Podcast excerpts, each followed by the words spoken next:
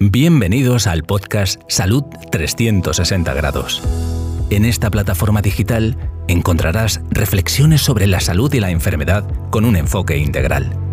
Es decir, vemos la vida humana desde una óptica multidimensional, integrando el área mental, emocional, física, espiritual, social y vocacional. El podcast despliega una serie de pensamientos y consejos con una visión de la vida en 360 grados como quien mira un reloj de manecillas que marca el tic-tac de cada día. Dado que el nivel del estado de salud de una persona es extremadamente complejo, el doctor Solís nos ayuda a descubrir y corregir factores determinantes de la salud. Cada semana nos invita a oír pensamientos, reflexiones, temas de actualidad y entrevistas con el objetivo de mejorar la calidad de nuestra salud.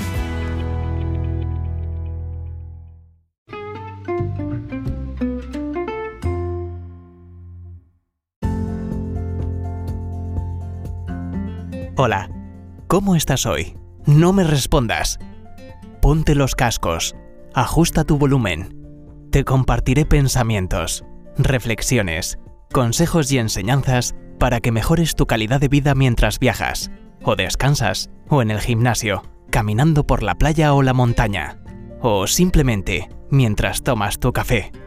Acompáñame en este nuevo episodio de Salud 360 grados.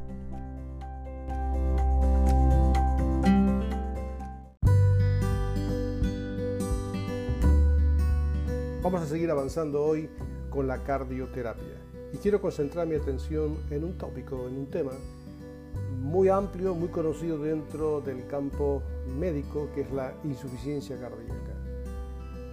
Es el término que se utiliza para cuando el corazón pierde su capacidad de mantener esa bomba en forma continua, sostenida, manteniendo una oxigenación suficiente a todos los tejidos y a todo el organismo, pierde esa capacidad, sea por diferentes factores, porque fallan los músculos, porque falla una válvula, o porque haya un daño muscular eh, eh, importante, o haya alguna lesión de tipo congénita. Cualquiera sea la causa, que no es lo que yo quiero detenerme, el corazón pierde su capacidad y su suficiencia. Cuando nosotros hablamos de corazón, eh, podemos verlo de diferentes aspectos. Cuando tú le dices el corazón a muchas personas, si está en un campo médico, nadie habrá ni siquiera ningún tipo de aclaración, habrá que hacerlo porque está hablando del, del corazón como elemento físico, como bomba física. Pero en la jerga popular, cuando usted habla del corazón, puede decir te doy gracias de corazón a alguien, eh, me has roto el corazón porque alguien me ha ofendido, mi corazón me dice que tengo un pálpito, tengo un amigo del corazón, es una persona de corazón puro, te llevo siempre en mi corazón, eh, tienes un corazón enorme, tengo muchas cosas en el corazón para decir. Esto quiere decir que es un término, un concepto eh, de tipo popular, que lo que queremos decir es que, que es muy importante para nosotros aquel sentir interno y que realmente dirigimos la mano hacia el pecho, hacia el interior, hacia el centro del ser humano. Pero también existe un concepto anatómico funcional que es el concepto uh, que lo describió William Harvey.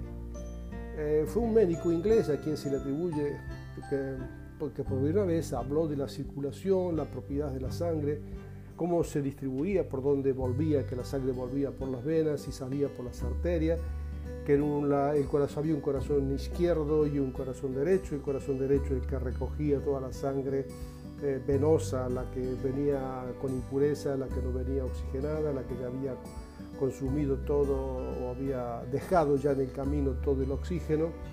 Y luego después el corazón izquierdo, que luego que había pasado la sangre por los pulmones, que había recogido todo el oxígeno eh, del aire que la persona está respirando y la distribuía otra vez a través de sus válvulas y a través de su músculo de las cavidades izquierdas del corazón y esa la distribuye. Entonces hizo todo un estudio anatómico fisiológico del sistema circulatorio que hoy lo conocemos muy bien y que es el que se estudia con mucha atención para determinar cuál es el tratamiento cuando el corazón es insuficiente.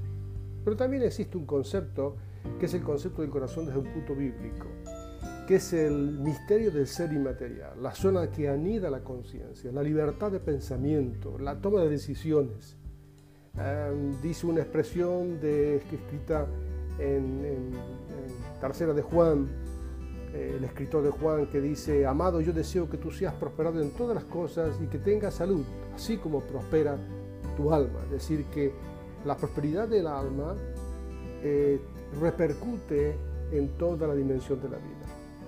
Y el corazón es un órgano que si de ti no se detiene nunca, desde el punto de vista de bomba, nos acompaña con sus latidos las 24 horas del día, cualquiera sea nuestra situación, en vigilia y en sueño, alegres o tristes, en abundancia o en escasez, en reposo o en actividad, consciente o inconsciente.